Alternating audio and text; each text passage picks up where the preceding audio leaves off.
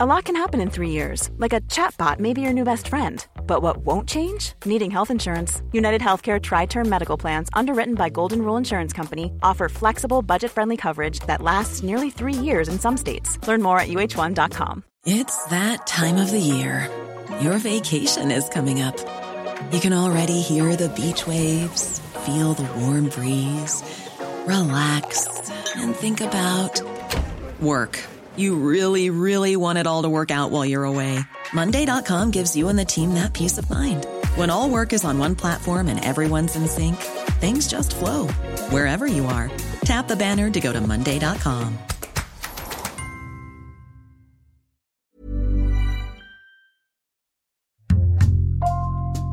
Bonjour, c'est Thibault Lambert et vous écoutez Code Source, le podcast d'actualité du Parisien.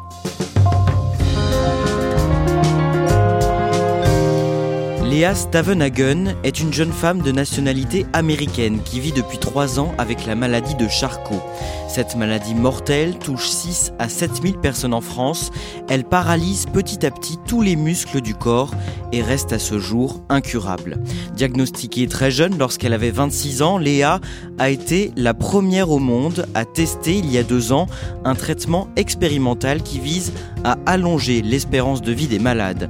Elle raconte son combat dans un livre sorti le 19 mai, J'aimerais danser encore. Ambre Rosala l'a rencontrée chez elle à Paris pour Code Source.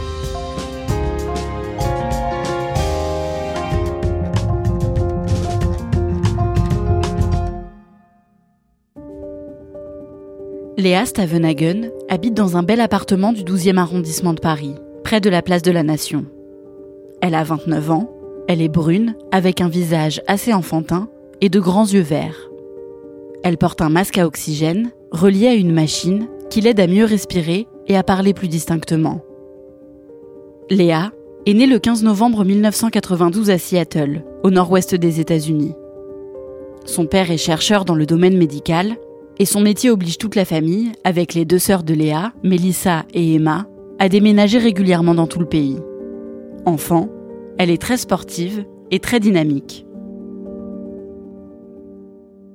Moi, je suis l'aînée de ma famille, donc j'étais un petit peu comme euh, le deuxième mère pour mes deux petites sœurs. J'étais, j'ai pas envie de dire dictatrice, mais j'avais beaucoup d'avis sur des choses. Je voulais bien organiser des choses à ma manière tout le temps. J'avais pas mal d'énergie. J'étais sociale, mais j'étais un petit peu timide en même temps.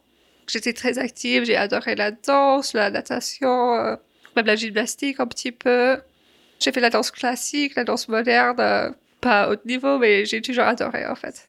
Léa continue la danse au lycée quand sa famille déménage au Danemark, à Copenhague. Puis elle rentre aux États-Unis pour faire des études de commerce à l'Université du Michigan. Là-bas, elle rencontre Hugo, un Français venu faire ses études aux États-Unis. Notre université, c'était un peu le stéréotype de ce qu'on voit dans les films américains. Donc c'était la grande fête avant un match de, foot américain. Et j'ai perçu un Français dans la rue comme ça. Et je suis allée dire ah, bonjour, euh, parles français, coucou, je. Et il avait une copine à l'époque. On est devenus un peu amis, amis de loin. Il y avait toujours une attraction dès la première fois qu'on s'est rencontrés, mais on est resté en contact. Et c'est lui qui est revenu vers moi deux, trois ans plus tard quand j'étais à Paris pour ma, mon année à Erasmus. Et c'est là où la vraie histoire a commencé. En 2016, quand elle a 23 ans, Léa s'installe à Paris, où elle est admise dans la prestigieuse école de commerce HEC.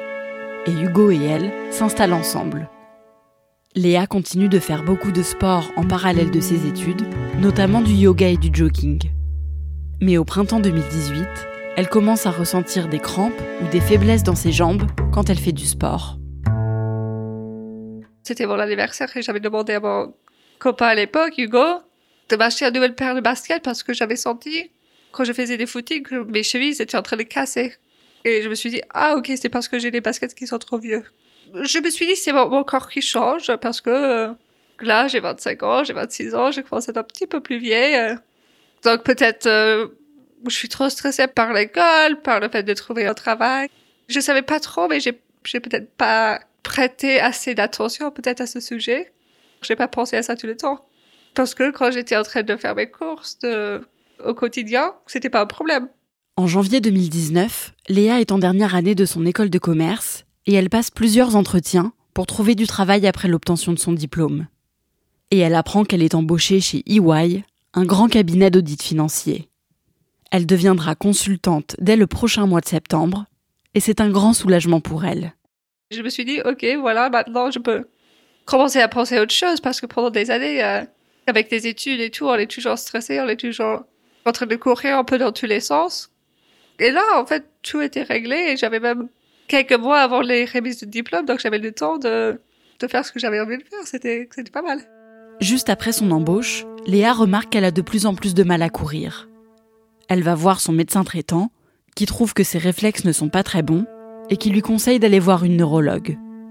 Cette dernière lui prescrit une batterie d'examens, puis elle lui annonce que c'est probablement la maladie de Charcot. Une maladie neurologique grave qui paralyse progressivement les muscles et qui est incurable. Mais sur le moment, Léa ne réalise pas. Moi, j'avais pas compris en fait. Elle me parle de une maladie qui est très rare, on peut rien faire pour. Mais j'avais pas une compréhension en fait de cette maladie à ce moment-là. Donc j'avais pas compris les mots de la maladie de Charcot. J'avais jamais eu des problèmes de santé. Donc j'avais, c'était pas dans ma tête d'avoir ce genre de problème. Donc j'étais complètement choquée. Après ce rendez-vous, Léa rentre chez elle. Elle ne sait toujours pas ce qu'est cette maladie dont elle souffre probablement, la maladie de Charcot, alors elle fait des recherches sur Internet et elle découvre qu'avec cette maladie, l'espérance de vie n'est que de 3 à 5 ans. Je rentre chez moi, je vois des photos d'autres patients dans les chaises roulantes, euh, de temps en temps avec le corps un peu déformé. J'étais complètement choquée, j'étais triste, j'ai pleuré, mais, mais je pouvais pas vraiment comprendre parce que j'avais très probablement cette maladie très grave. Mais en même temps, je suis là, toute seule chez moi, que je me sens bien. Progressivement, on se rend compte à quel point euh, ça va complètement basculer la vie. Léa en parle à sa famille et à Hugo. Elle entre aussi en contact avec un médecin américain qui lui dit que si elle a vraiment la maladie de Charcot, un traitement expérimental va peut-être voir le jour aux États-Unis et qu'il va tout faire pour l'aider à y avoir accès. Petit à petit, l'état de santé de Léa se dégrade. Elle a de plus en plus de mal à marcher, tombe régulièrement et a beaucoup de mal à monter les escaliers, mais elle ne veut pas en parler à ses amis. C'est encore trop dur pour la jeune femme, qui ne sait toujours pas si elle souffre réellement de la maladie de Charcot et qui multiplie les hospitalisations pour essayer de poser un diagnostic clair sur ses souffrances. Je voulais pas trop en parler parce que déjà j'avais pas il y a toujours le petit peu d'espoir que peut-être c'est pas ça.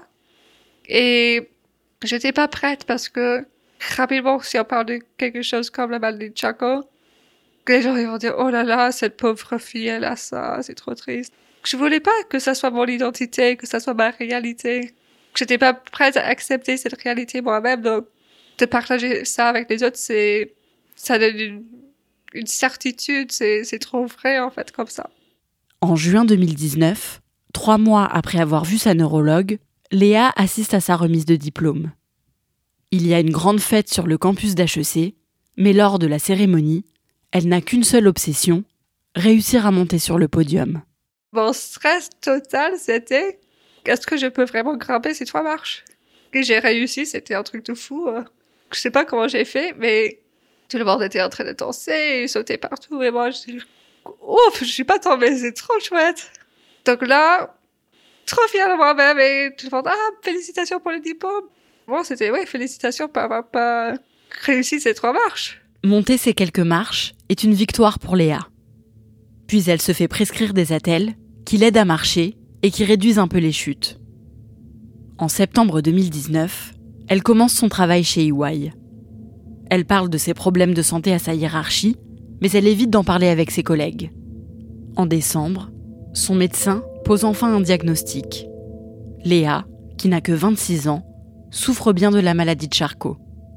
Ce n'est pas une surprise pour elle, mais deux mois plus tard, en février 2020, Léa a tellement de mal à marcher que son médecin lui propose de se déplacer en fauteuil roulant quand elle est trop fatiguée. Et elle a beaucoup de mal à accepter cette idée. J'avais pas peur euh, de mourir, en fait, j'avais peur de ne pas être capable de marcher. J'ai pris rendez-vous avec l'ergothérapeute, je suis allée chez, à son bureau, Et elle m'a dit, OK, vous voulez quel modèle pour cette chaise euh, électrique qui va vous donner plus d'indépendance? J'ai dit, ah, mais non, non, non, non, non. Je me passe ça, j'avais les larmes aux yeux, j'étais, pour moi, ça c'est quelque chose de vraiment permanent. En même temps, je suis réaliste, je me rends compte de ce que j'ai, c'est quelque chose d'assez permanent, mais en même temps, j'étais pas prête à dire, ah oui, je vais avoir cette énorme chaise qui est électrique, qui, oui, peut m'amener partout. C'était un moment hyper difficile. Finalement, Léa accepte d'utiliser un fauteuil roulant quand elle se sent trop faible. En mars 2020, la France est confinée à cause du Covid-19. Elle en profite pour se mettre complètement en télétravail et elle se rend compte à ce moment-là qu'elle a de plus en plus de mal à taper sur son clavier d'ordinateur et que ses bras et ses doigts perdent de leur force.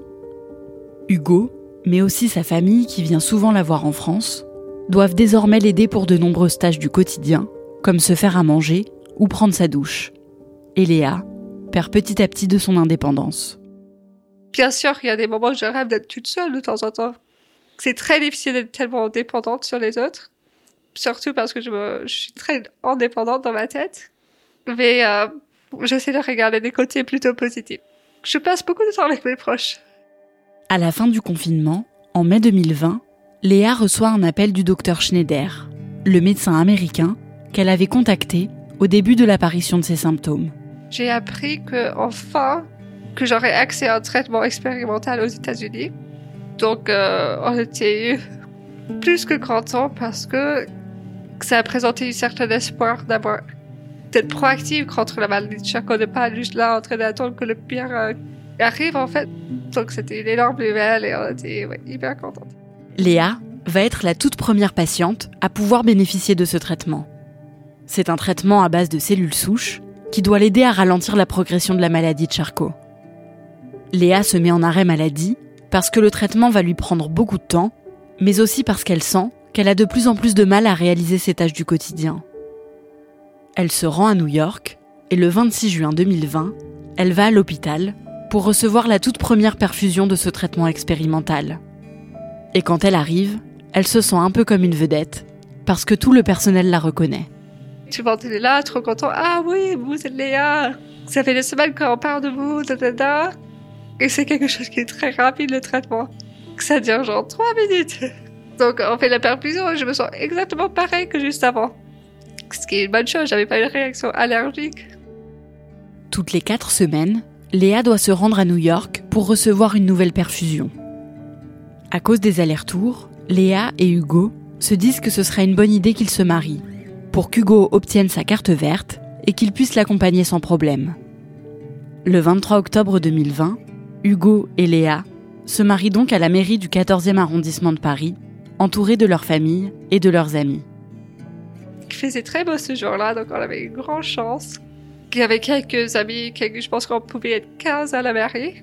Donc on était 15, après il y avait quelques personnes en plus qui nous ont retrouvés. On a fait des photos, après on est rentré pas loin de l'appartement des parents d'Hugo pour avoir une petite célébration. Et c'était vraiment magique. Je pense que dans les films, on voit des scènes où des personnes préparent des mariages pendant un an, il y a énormément de stress et tout le monde est fâché contre l'un contre l'autre parce qu'ils n'ont pas trouvé les bonnes fleurs ou autre. Et là, il n'y avait pas ce stress parce que c'était vraiment dernière minute. Mais tout était tellement beau et il faisait beau dehors, on pouvait être un peu dans le jardin. C'était très belle soirée. Vraiment, s'il y avait quelque chose pour bien distraire de la réalité, c'est un moment comme ça, je pense. Depuis le mois de décembre 2021, Léa ne peut plus du tout marcher à cause de sa maladie et ne se déplace plus qu'en fauteuil roulant. En mai 2022, elle décide de publier un livre sur son histoire, J'aimerais danser encore, aux éditions de l'Archipel. Elle profite de la médiatisation pour se montrer avec son fauteuil et accepter sa nouvelle vie avec la maladie. Je pouvais plus me cacher en fait. C'est une partie de ma réalité, c'est pas toute ma réalité.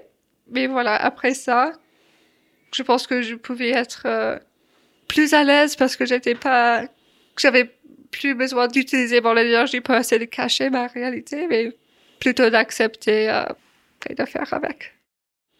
je pense que c'est naturel qu'en tant qu'être humain, on a, en fait, on a tous envie de laisser nos traces.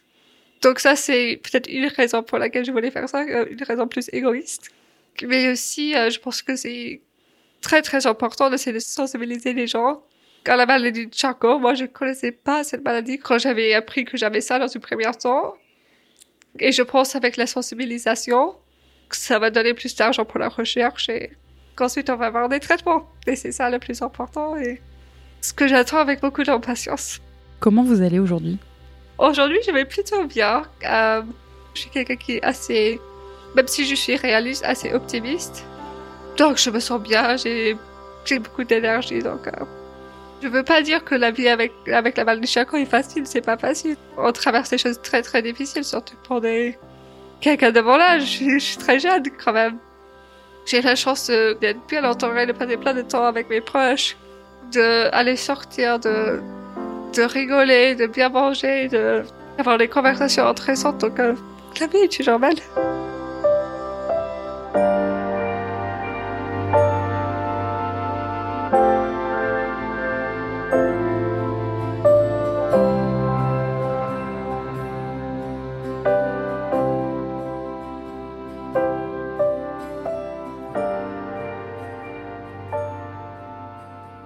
Ambre, Léa continue de suivre son traitement expérimental, il fonctionne? Alors oui, effectivement, elle continue à faire des allers-retours avec euh, Hugo toutes les quatre semaines aux États-Unis pour recevoir son traitement. Et ce qu'elle m'a raconté, c'est que depuis qu'elle avait commencé il y a deux ans, elle sentait que la progression de la maladie avait ralenti. Après, ce qu'elle m'a aussi expliqué, c'est que c'était encore euh, difficile aujourd'hui de savoir si c'était vraiment grâce au traitement ou si c'était finalement euh, la progression qu'aurait eu sa maladie même sans ça. Léa a 29 ans aujourd'hui, mais elle a commencé à développer des symptômes, on le rappelle, dès l'âge de 26 ans. C'est extrêmement jeune pour cette maladie. Oui, c'est très jeune. En moyenne, la maladie de Charcot se déclenche plutôt entre 55 et 60 ans. Donc la maladie de Léa a été euh, très précoce et ces formes de la maladie qui se déclenchent tôt comme ça euh, restent très rares. Pendant l'entretien, Léa t'a dit qu'elle ne travaillait plus aujourd'hui, mais par contre, elle s'investit beaucoup dans une association.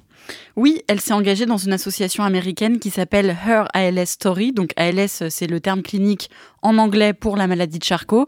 Et en fait, c'est une association avec euh, uniquement des femmes qui ont été diagnostiquées euh, très jeunes, avant leurs 35 ans. Et à travers cette association, Léa euh, sensibilise à la maladie et elles essayent tout ensemble de trouver des fonds pour faire avancer la recherche. Et en France, par par exemple, si on veut euh, se renseigner ou faire un don pour la recherche, vers qui on doit se tourner? Alors on peut se tourner vers euh, l'ARSLA, c'est une des principales associations de lutte contre la maladie de Charcot, et on peut faire euh, un don en ligne sur leur site arsla.org. Merci Ambro Rosala, je rappelle les références du livre de Léa Stavenhagen, J'aimerais danser encore, ma vie avec la maladie de Charcot, coécrit avec Sarah Gaudron et publié aux éditions de l'Archipel. Cet épisode a été réalisé par Julien Moncouquiole. Code Source, c'est le podcast d'actualité du Parisien. Nous publions un nouvel épisode chaque soir de la semaine. Pour n'en rater aucun, n'oubliez pas de vous abonner sur votre application audio préférée. Et puis si vous aimez Code Source et que vous voulez nous le dire ou simplement nous laisser un commentaire, c'est possible à cette adresse code source at leparisien.fr.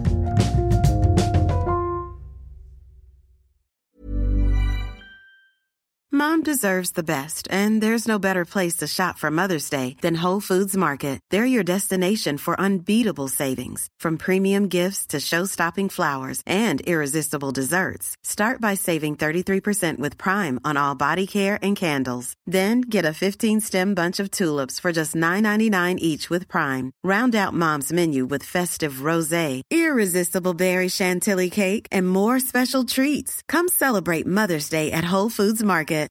When you make decisions for your company, you look for the no-brainers. And if you have a lot of mailing to do, stamps.com is the ultimate no-brainer. It streamlines your processes to make your business more efficient, which makes you less busy. Mail checks, invoices, legal documents, and everything you need to keep your business running with stamps.com. Seamlessly connect with every major marketplace and shopping cart Schedule package pickups and see your cheapest and fastest shipping options from different carriers. With rates up to 89% off USPS and UPS rates. And with the Stamps.com mobile app, you can take care of mailing and shipping wherever you are. Make the same no brainer decision as over 1 million other businesses with Stamps.com. Sign up with Code PROGRAM for a four week trial, plus free postage and a free digital scale. No long term commitments or contracts.